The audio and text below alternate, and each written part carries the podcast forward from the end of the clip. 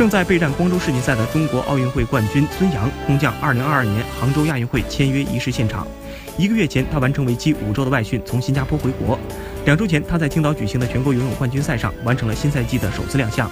距离光州世锦赛还有三个半月，期间还有国际泳联2019年新创的世界级全新赛事——国际泳联冠军系列赛将等待着孙杨。